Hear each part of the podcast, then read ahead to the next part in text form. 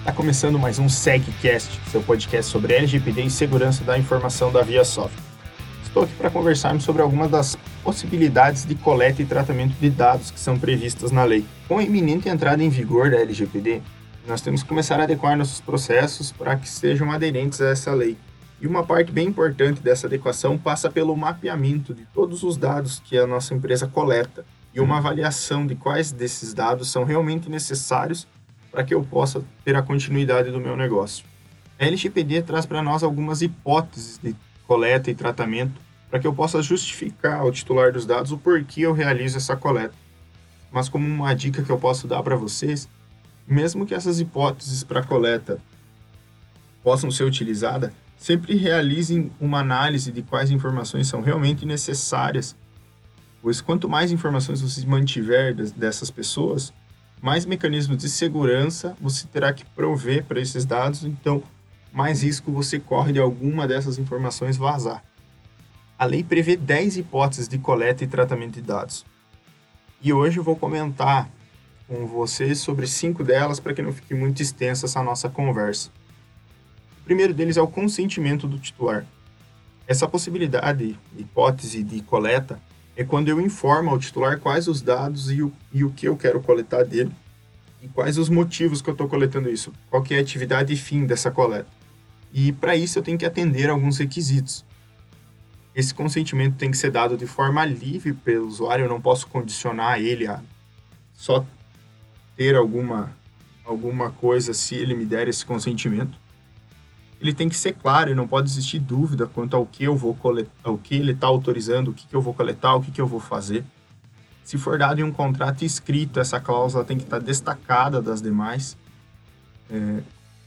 Quanto aos dados sensíveis, que a gente comentou no, no episódio 3, eles precisam ser destacados especificamente qual a finalidade do tratamento desses dados sensíveis, o porquê que eu quero eles no caso de crianças e adolescentes, o consentimento tem que ser dado pelo menos por um dos pais ou responsável por essa criança. Se os dados forem utilizados para outros fins que não os iniciais, a gente tem que solicitar uma nova autorização.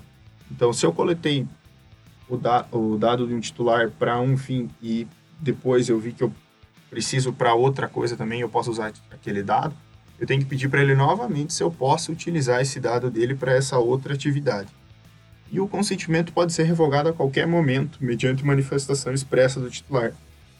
Então, se eu estou tratando os dados deles apenas com consentimento, se ele não quiser mais que eu, que eu trate os dados deles, ele, ele me solicita e eu tenho que parar de utilizar. Uma segunda hipótese é para o cumprimento de obrigações legais. Então, essa hipótese já visa permitir que as empresas coletem os dados das pessoas para cumprir com obrigações legais do negócio. Como, por exemplo, quando é contratado um funcionário, a empresa necessita enviar alguns dados a órgãos de fiscalização. Nesta hipótese de tratamento, eu não preciso de consentimento, mas eu tenho que deixar clara o porquê que eu estou coletando esses dados do titular. A terceira, a terceira hipótese é para execução de um contrato. Essa possibilidade visa garantir que os dados coletados para fins de contratos não necessitem de um consentimento visto que sem essas informações eu não consigo fazer o contrato, eu não consigo que esse contrato tenha validade. A quarta hipótese é o exercício regular de direito em processo. Esse caso diz que para geração de provas em um processo judicial eu não preciso de consentimento da pessoa para coletar as informações. Se essas informações vão, vão servir como provas, como embasamento para algum processo. A quinta hipótese, e é a que mais que, que mais gostaria de ser utilizada, mas é a que mais gera interpretação e pode gerar problemas para a organização, é o interesse legítimo. O interesse legítimo é uma possibilidade de coleta e tratamento dos dados que deve ser utilizada com muita cautela, como eu comentei, pois abre muitas margens para interpretação sobre o interesse do controlador. O interesse legítimo sempre é utilizado quando o interesse é do controlador, poderia ser utilizada, por exemplo, para apoio e promoção de atividades, para o marketing. Demonstrar que só realizando esse tratamento é possível alcançar a finalidade e deve haver um equilíbrio entre o interesse do titular e do controlador, para mim poder usar esse interesse legítimo.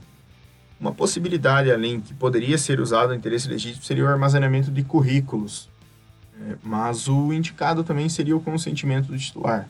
Então, por exemplo, a pessoa mandou o currículo para minha empresa para um processo seletivo, foi analisado o currículo, mas eu não vou contratar essa pessoa. Eu dispararia uma mensagem ou no momento que ela vai submeter o currículo dela, eu pergunto para ela se ela quer que eu armazene o currículo dela. Dessa forma eu teria o consentimento, porque eu só armazenar falando para ela que eu vou armazenar porque eu posso querer contratar ela posteriormente, ela pode entrar com, com ações, com solicitações na agência e gerar problemas para minha organização. Então, o interesse legítimo é uma possibilidade que pode ser usada em determinados casos, mas quando eu não consiga utilizar outras outras hipóteses. Então, pessoal, com base nessas cinco primeiras hipóteses de coleta e tratamento, nós vemos que não pode mais simplesmente solicitar os dados das pessoas sem que tenha uma finalidade, uma finalidade clara e objetiva para isso. E com isso temos que rever e ajustar nossos processos para que coletemos apenas o que for extremamente necessário para o nosso negócio. Principalmente quando esses, esses, esses dados são de caráter sensível, pois é possível um vazamento desse tipo de informação gera um dano muito maior à organização. Pessoal, no próximo episódio vou comentar as outras cinco hipóteses de tratamento de dados que a LGPD traz para nós, onde envolve questões de saúde, proteção ao titular, etc.